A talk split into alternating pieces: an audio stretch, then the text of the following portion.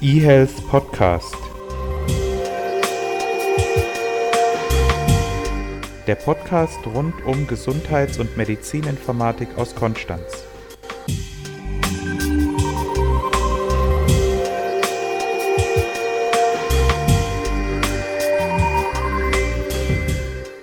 Freitag, der 19. Mai. Es ist Zeit für eine neue Folge des eHealth Podcasts. Mir ist schon wieder aufgefallen, dass die S am Ende immer weggeschnitten werden. Jetzt habe ich es extra lang gemacht. Also, in mehrfacher Hinsicht ein Jubiläum. 30, eine runde Zahl. Und Renato, wir haben es gar nicht mitbekommen, wir sind eins geworden. Oh, ein Jahr. Sehr schön. Ein Jahr eHealth Podcast. Juhu, also Geschenke und Glückwünsche bitte in die Kommentare. Was gibt's sonst noch? Ach so, ja, eigentlich, du, geht uns gut, oder? Sommer fängt jetzt so langsam an. Heute war schönes Wetter. Sommer am Bodensee gibt Schlimmeres. Das Ende des Semesters ist auch abzusehen. Läuft bei uns, würde ich sagen. Ja, würde auch sagen. Also, es kann nicht besser werden. Auch ein bisschen besser geht immer. Ja? Aber egal. Sag mal, was machen wir heute? Heute haben wir wie immer die News, die beschäftigen sich zum einen mit der Finanzierung der Telematikinfrastruktur, dann haben wir eine Sache über das Patientenrechtegesetz und dann natürlich brandaktuell die WannaCry Ransomware. Und das Hauptthema ist heute Order Entry im Krankenhaus. Gut, dann starten wir. Beide News von mir sind vermutlich den Leuten, die aus der Branche kommen, aber wahrscheinlich nicht wahnsinnig neu. Es gibt eine Einigung bei der Finanzierung der Telematikinfrastruktur. Und zwar hat das Bundesschiedssamt moderiert und die KBV und der GKV Spitzenverband haben sich geeinigt, soll bis Mitte Mai final ausgearbeitet werden, wie denn die Telematikinfrastruktur finanziert wird. So ein paar Eckpunkte gibt es schon, zum Beispiel, dass die Ärzte 2620 Euro für die Anschaffung eines Connectors bekommen, aber nur, wenn Sie das noch in diesem Jahr bzw. im dritten Quartal dieses Jahres kaufen. Ansonsten in den Folgequartalen sinkt der Betrag jeweils um 10 Prozent. Dann ist es so, wenn Sie ein stationäres Kartenterminal kaufen, bekommen Sie 435 Euro erstattet. Und wenn Sie ein mobiles Kartenterminal kaufen, 350 Euro. Gibt noch so zwei, drei weitere Zahlen. Aber die gute Nachricht ist, es geht voran. Das ist doch schön, oder? Ja, das geht voran, das ist gut. Ein Thema, das in die ähnliche Kerbe schlägt, nur nicht ums Finanzieren, sondern um die Inhalte, beschäftigt sich mit Herrn Laumann, seines Zeichens CDU-Politiker und Patientenbeauftragter. Er will jetzt nochmal so ein bisschen an den Zugriffsrechten der EGK rütteln. Also ihm geht es um die Patientenrechte und das eine Thema, das er angesprochen hatte, war, dass es den Patienten einfacher möglich sein sollte, einen Schaden nachzuweisen, also dass es um Behandlungsfehler geht, das mag er jetzt so fordern, das ist ja ganz okay. Das andere, das dreht sich um das Thema EGK und wer darauf zugreifen kann. Bisher war es ja so vorgesehen, dass man auf die Inhalte der EGK oder das, was man mit der EGK freischalten kann, dass das im Zwei-Karten-Prinzip aufgeschlossen werden soll. Also wenn man sich Inhalte anguckt, dann guckt sich das ein Arzt mit einem Patienten an. Beide Karten werden benötigt, also der Heilberufsausweis und die EGK, um die Daten anzuschauen. Und der Herr Laumann fordert jetzt, dass der Patient etwas mündiger wird und dass es nicht den Arzt dafür braucht, diese Daten aufzuschließen mag man vielleicht auch noch so in Ordnung finden. Was ich jetzt persönlich ein bisschen schade finde, ist, dass er sich dann mit anderen Sachen wieder disqualifiziert. Also ich hoffe, dass er das auch wirklich gesagt hat und dass ihm nicht das Ärzteblatt das in den Mund gelegt hat. Es geht dann wieder darum, welche Daten auf der EGK zu finden sind und welche sonst in der Telematikinfrastruktur zu finden sind. Es wurde da wieder von Arztbriefen und Röntgenbildern berichtet, die auf der Gesundheitskarte gespeichert werden. Also nochmal, auf die Gesundheitskarte passen, ich glaube, 32 Kilobyte. Ein Röntgenbild hat 22 Megabyte. Das heißt, wir brauchen überhaupt mal knapp 1000 EGKs, um überhaupt ein Röntgenbild speichern zu können. Ich hoffe, dass wir irgendwann mal die Leute so erzogen haben, dass das nicht mehr vorkommt, dass die Leute meinen, dass auf der EGK an sich überhaupt größere Datenmengen gespeichert werden können. Ja, das ist krass. Das begegnet mir tatsächlich auch überall. Wir haben am Samstag wieder bei uns in der Hochschule die lange Nacht der Wissenschaften gehabt und haben von unserem Studiengang der Gesundheitsinformatik dort auch wieder so einen kleinen Parcours aufgebaut, wo die interessierten Bürger sich ein bisschen über den Studiengang informieren konnten. Und ja, macht Spaß. Auf der anderen Seite ist es auch immer mühsam, weil wirklich ganz viele Leute reinkommen, die sich damit nicht auskennen und sagen, ah, der gläserne Patient, die blöde Karte, da ist alles drauf. Wenn ich die verliere, kann jeder alles über mich wissen. Und also von daher, das ist eine richtige Aufgabe, die dann die Gematik oder wer auch immer da nochmal meiner Meinung nach machen sollte. Und in so einem Fall lohnt sich dann auch tatsächlich, dass man dieses Zwei-Augen-Prinzip hat, dass eben nicht jeder, der eine verloren gegangene Patientenkarte dann findet, dann gleich auf die Daten zugreifen kann. Gut, dann kommen wir zu dem Thema, das auch jetzt ganz viel in den regulären Medien war, die WannaCry Ransomware. Und zwar gab es mal wieder genug Rechner, die nicht die aktuellen Microsoft-Patches eingespielt hatten und so konnte also die Ransomware wieder Dateien verschlüsseln und wenn man darauf zugreifen wollte oder auch sonst, kam eben eine Meldung hoch, dass man doch bitte zahlen möge. Ansonsten werden die Dateien nicht entschlüsselt beziehungsweise sogar gelöscht. Und gerade im Ausland, gerade in Europa, hat es relativ viele große Firmen getroffen. Telefonica in Spanien, FedEx, Renault, auch Nissan in Großbritannien, in Deutschland die Deutsche Bahn. Wundert mich nicht. Ne, Wenn es irgendwo ein Fettnäpfchen gibt oder irgendwie sowas, dann ist die DB immer ganz vorne mit dabei. Aber nur wenn sich die Telekom nicht irgendwie noch dran vorbeischummelt.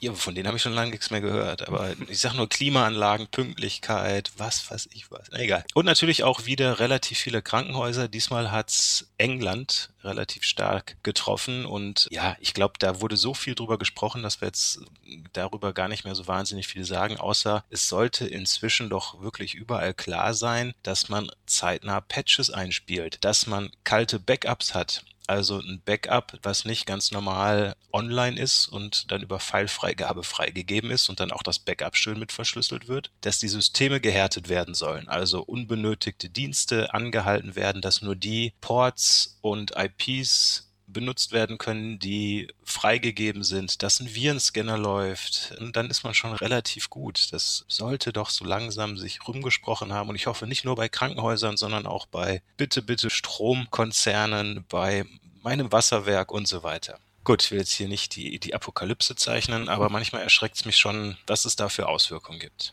Aber da können wir ja froh sein, dass es demnächst das IT-Sicherheitsgesetz gibt, das sich genau mit diesen kritischen Infrastrukturen beschäftigt. Dann vielleicht noch eine schöne Twitter-Nachricht über WannaCry. Nämlich hat Sven Morgenroth auf Twitter geschrieben: The saddest thing is probably that this is the first time patient records are stored encrypted in most of these hospitals.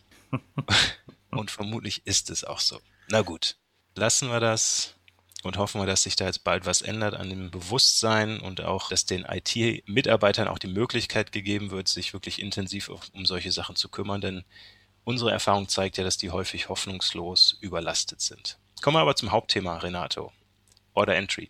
Genau, wir beschäftigen uns heute damit, das große System Order Entry uns näher anzugucken. Wir wollen zunächst mal uns anschauen, was das überhaupt ist oder in welchem Bereich das zum Einsatz kommt. Also wir bewegen uns ja im Krankenhausumfeld, wenn wir von Order Entry sprechen. Und hier ist es so, dass wir einige Sachen haben, die beim Patienten direkt auf Station durchgeführt werden und einige Sachen haben, die nicht direkt auf Station durchgeführt werden können oder sollten, weil das sonst ineffizient wäre. Zum Beispiel könnte man natürlich auf jeder Station ein Röntgengerät hinstellen und könnte dann die, die Radiologen jeweils durchs Krankenhaus schicken, aber effizienter ist es natürlich eine eigene Abteilung für solche Funktionsstellen zu errichten und daher gibt es Abteilungen in verschiedensten Richtungen, Röntgen und so weiter, kennt man ja.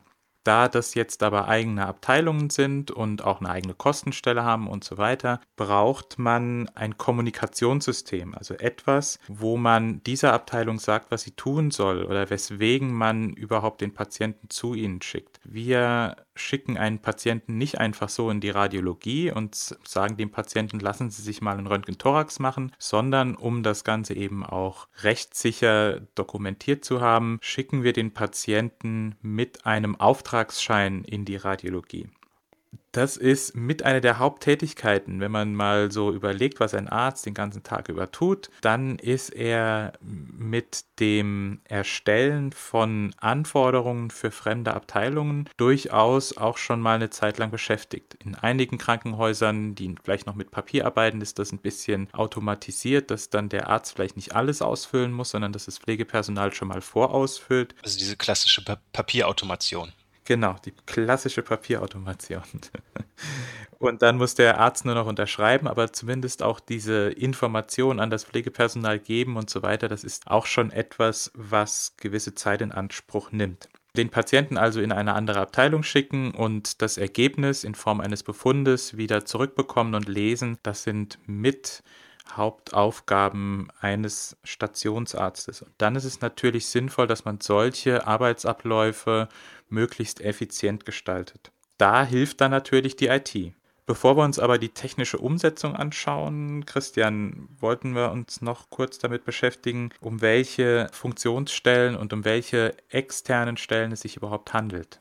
Genau, also wollte wollt eigentlich Beispiele geben, wo Order Entry oder Auftragskommunikation passiert. Also wenn zum Beispiel ein Patient auf einer Station liegt und eine Endoskopie soll für ihn gemacht werden, dann gibt's Auftragskommunikation. Also der Stationsarzt sagt bei Patient X soll möglichst morgen eine Bronchoskopie gemacht werden mit folgender Fragestellung. Oder aber wenn einfach im Labor irgendein zum Beispiel Blutwert analysiert werden soll. Oder aber auch wenn Physiotherapie verordnet wird. Das sind alles so die klassischen Sachen es gibt aber auch Sachen, an die vielleicht nicht jeder direkt denkt. Also zum Beispiel Wunddokumentation ist es immer mehr so, dass in den Krankenhäusern auch eigene Wundmanager rumlaufen und die müssen ja ihre Aufträge auch irgendwo herbekommen, dass sie sich also um eine Wunde kümmern sollen. Das kann man natürlich dann auch über Order Entry laufen lassen. Also der Stationsarzt sagt lieber Wundmanager im Zimmer 4711 am Fensterbett liegt jemand, der hat eine Wunde, Dekubitus, kümmere dich bitte darum. Oder aber auch ein Konsil,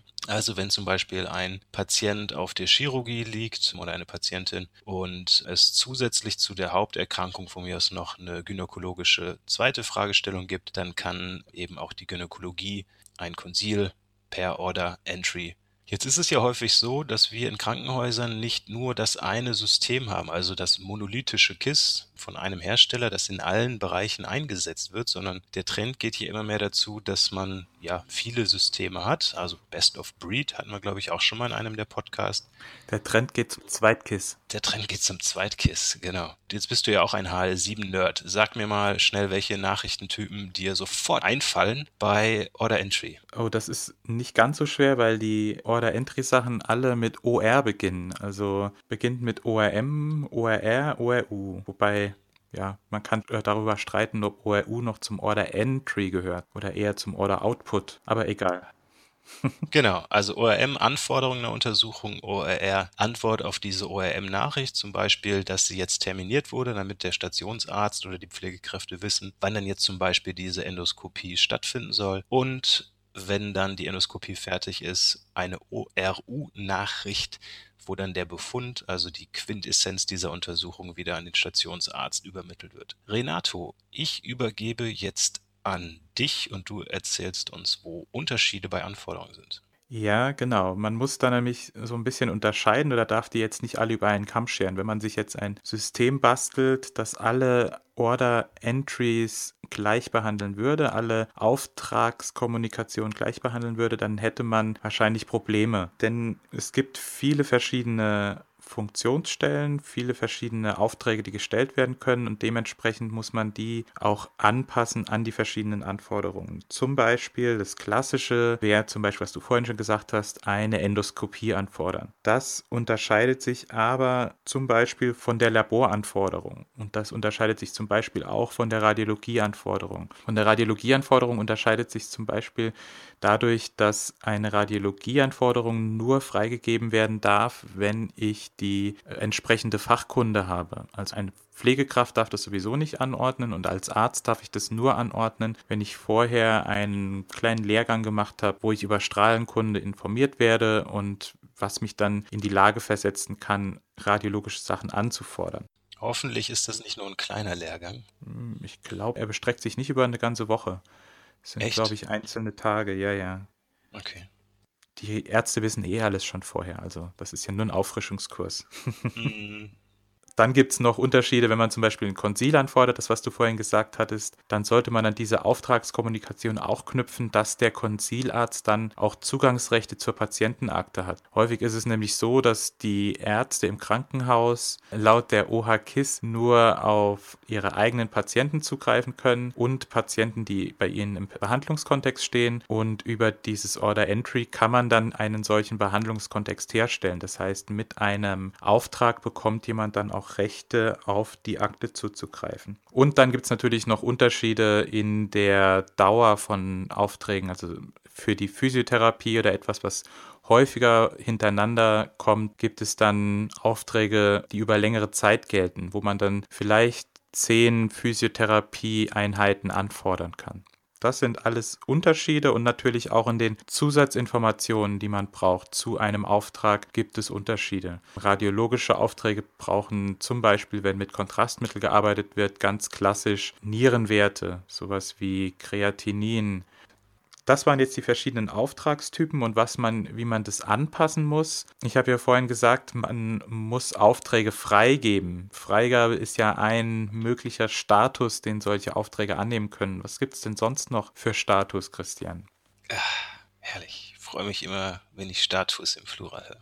Ja, kann man, glaube ich, so pauschal nicht sagen. Gibt so ein paar, die einem halt relativ schnell einfallen. Bleiben wir mal bei dem Beispiel bei einer Endoskopie und ähm, Patient liegt auf der Station. Der Stationsarzt sagt, ich möchte also für diesen Patient eine Endoskopie machen, trägt das also ein. Ich glaube, wir hatten die Bronchoskopie und lädt den Patienten aus, sagt Bronchoskopie, gerne für morgen und trägt die Fragestellung ein. Dann ist das von mir aus beauftragt. Dann ist es in diesem Krankenhaus vielleicht so, dass dann noch ein zweiter Arzt drüber schaut oder von mir aus hat auch die Pflegekraft das eingetragen und freigegeben wird es dann nochmal vom Arzt, der guckt nochmal drüber und gibt das dann frei. Das heißt, dann erscheint dieser Auftrag tatsächlich in der Funktionsstelle in dem Beispiel der Endoskopie. Da arbeiten dann vielleicht Leute, die das Ganze planen, die also einen Terminplan haben, die sehen, für den Otto Müller soll also die Bronchoskopie gemacht werden. Die gucken sich dann an, wann hat der Otto Müller Zeit, wie lange dauert die Bronchoskopie normalerweise und dann planen die also einen Termin am System selbst und dann kann zum Beispiel so eine ORR-Nachricht zurückgehen auf die Station und es wird gesagt, okay, morgen 16 Uhr hat der Otto Müller seine Bronchoskopie. Morgen dann ein bisschen später, als 16 Uhr, ist dann diese Bronchoskopie durchgeführt. Das wäre der nächste Status. Das heißt, die Maßnahme hat stattgefunden. Und vielleicht nochmal etwas später oder am nächsten Morgen ist dann diese Maßnahme, die Bronchoskopie, befundet. Das heißt, es hat sich jemand hingesetzt und hat dann beschrieben, was gemacht wurde und was dort gesehen wurde, was also quasi das Outcome von dieser Untersuchung war. Diese Befund der geht dann zurück als ORU-Nachricht wieder auf die Station und dort liest der Stationsarzt oder irgendjemand anders diesen Befund und muss dann wieder entscheiden, was dann jetzt passiert. Bei dem Regelkreis, den du vorhin genannt hast, dass es also einen Auftrag gibt, ein Befund kommt zurück, dann gibt es wieder einen Auftrag, kommt wieder ein Befund zurück, würden wir jetzt also wieder von vorne beginnen. Das heißt, in dem Beispiel, was ich gerade genannt habe, hätte man dann also die Status beauftragt, freigegeben, terminiert, durchgeführt, befundet, gelesen. Das muss natürlich nicht in jedem Haus so sein und das muss natürlich auch nicht bei jeder Maßnahme so sein, aber das sind einfach Beispiele, wie solche Statusfolgen sein können. Genau, also beispielsweise wird man bei einem EKG keinen Termin vergeben, weil diese Termine alle nur so kurz sind, dass es da gar nicht lohnt oder für Röntgen, Thorax und so weiter. Jetzt haben wir ja vorhin gesagt, dass wir diesen Workflow möglichst effizient und IT-unterstützt gestalten wollen. Dafür gibt es in vielen Systemen dann gewisse Sets, die schon im Vorfeld vorgegeben sind. Das heißt, man muss dann nicht jede einzelne Maßnahme auswählen, man muss vielleicht bei den Laborwerten nicht jeden Laborwert anklicken, sondern man klickt dann zum Beispiel auf Notfallprofil oder Aufnahmeprofil und hat dann alles, was man zu einem solchen Fall standardmäßig anordnen würde. Das ist nur in einigen Häusern nicht erlaubt, weil man dadurch festgestellt hat, dass man häufig auch Ressourcen verschwendet. Also man führt Untersuchungen nicht deswegen durch, weil man eine konkrete Fragestellung hat, sondern weil diese Untersuchung einfach im Profil drin steckt. Deswegen gibt es einige Häuser, die das nicht erlauben, aber in vielen Häusern wird es dann trotzdem durchgeführt, einfach zur Arbeitserleichterung und weil man damit auch den jungen Ärzten eine Möglichkeit geben will, wie sie etwas anordnen, ohne dass sie etwas vergessen. Was wir auch festgestellt haben, was insbesondere bei Pflegepersonal und Ärzten immer gerne verwendet wird, sind solche großen Tafeln, wo man anhaken kann. Also große Formulare, wo man die Sachen nicht irgendwie mit einem Kombofeld auswählt, sondern wo man, so wie man früher das auf Papier gemacht hat, mit dem Ankreuzen, dann einfach auf einem Bildschirm ankreuzt. Das ist sehr übersichtlich für diejenigen und scheint eine sehr usability-freundliche Geschichte zu sein. Ich glaube, wichtig ist da zu erwähnen, dass das in einem speziellen Kontext ist, und zwar im Kontext der Visite. Was passiert bei einer Visite? Da stürmen dann Arzt, Pflegekräfte rein, Oberarzt, keine Ahnung. Es wird nochmal rekapituliert, was bei diesem Patienten passiert ist, und es werden dann in der Regel direkt mehrere neue Aufträge sich überlegt. Und da ist es eben wichtig, dass wenn man einen Rechner dabei hat, nicht alles bis ins kleinste Detail ausfüllen muss, sondern dass man quasi als Gedankenstütze erstmal anhaken kann, okay, ich möchte ein großes Blutbild, möchte eine Endoskopie machen und eine, keine Ahnung, Mobilisation zweimal täglich oder irgendwie sowas. Das muss gar nicht bis zum Ende ausgefüllt werden, sondern einfach als Gedankenstütze schnell angehakt werden und nach der Visite macht man die Aufträge dann richtig. Und wenn das in einem System abgebildet ist, dann ist die Gefahr groß, dass man auf einmal einen effizienten Workflow hat und dass man durch IT-Unterstützung weniger Zeit braucht, als wenn man das Ganze auf Papier ausfüllt. Gut, jetzt haben wir gerade noch einen Punkt, Punkt geskippt, aber so wie du das gerade gemacht hast, ist das schon wunderbar. Bei unserer Agenda bist du nämlich schon auf Punkt 6 gesprungen, aber ich hatte Punkt 5 noch nicht gemacht, nämlich meine Brandrede. Passt aber gut jetzt auch als Ende für diesen Podcast. Vielleicht noch ganz kurz, der natürlich nicht in Tiefe und in Gänze alle Aspekte des Order Entry beleuchten kann, sondern auch wieder nur so ein kleiner Appetizer sein kann. Warum ist Order Entry einfach extrem wichtig? Auch relativ frühzeitig mit IT-Unterstützung zu machen, weil das meiner Meinung nach Voraussetzung für ganz, ganz viele folgende Bereiche sind, wo man Mehrwerte heben kann. Order Entry ist der erste Schritt für viele Schritte, die danach folgen können, die im Krankenhaus wirklich etwas bringen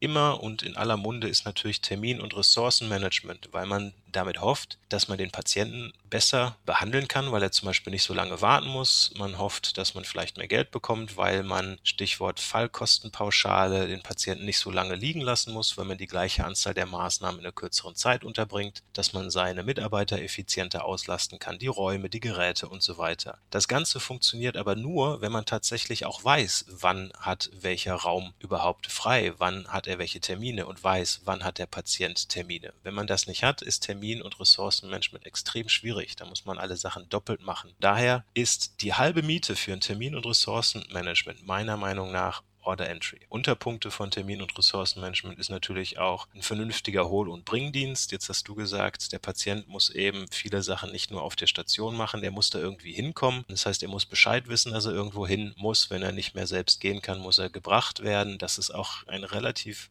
großes Thema, unterschätzt man häufig im Krankenhaus. Mit Order Entry ist das quasi ein Abfallprodukt. Das gleiche wie ein Patiententerminkalender. Ich glaube, dass es einem Patienten durchaus gutes Gefühl gibt, wenn er, warum nicht auch in seiner Handy-App sieht, wann jetzt in Zukunft welche Termine im Krankenhaus anstehen, sich darauf vorbereiten kann. Das alles sind mehr oder weniger Abfallprodukte von einem Order Entry und Abfall meine ich jetzt hier auch wieder nicht im Sinne von Müll, sondern dass sie fast automatisch und ohne Kosten abfallen.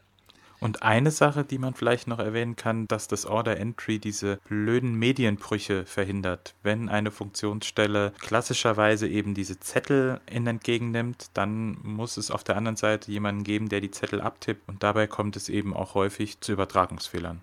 Eine Sache noch. Vorletzte Woche habe ich wieder eine Schulung gegeben und da ging es auch zu einem kleinen Teil wieder um Order Entry und da war dann die Frage, ja, und was passiert, wenn der Computer dann nicht funktioniert? Was machen wir dann? Dann können wir den Patienten nicht behandeln. Nee, das ist ein bisschen kurz gedacht. Dann macht man genauso wie vorher. Dann schreibt man Zettel oder ruft an. Ist ja keine Alternative. Also wenn man darauf hinweisen möchte, dass der Patient dann leider verbluten muss, weil man jetzt über den Rechner keine ORM-Nachricht mehr schicken kann, dann ist das ein bisschen kurz gedacht. Aber zumindest sollte man sich bei so einem Projekt so ein Ausfallkonzept noch mit überlegen, dass es die Zettel überhaupt noch in der Funktionsstelle gibt. Manchmal ist man ja so radikal und schafft dann gleich wirklich alles, was an Papier da ist, direkt ab und vergisst, dass es eben zu solchen Ausfällen kommen kann, ja. Apropos Ausfälle, war nix diesen Podcast mit 20 Minuten. Trotzdem vielen Dank, dass ihr durchgehalten habt. Jetzt schreibt mal Kommentare bitte und wenn ihr keine Kritik habt oder uns loben wollt, dann gratuliert uns wenigstens zum einjährigen Geburtstag. Ich sag Tschüss, bis zum nächsten Mal. Ciao. eHealth Podcast. Der Podcast rund um Gesundheits- und Medizininformatik aus Konstanz.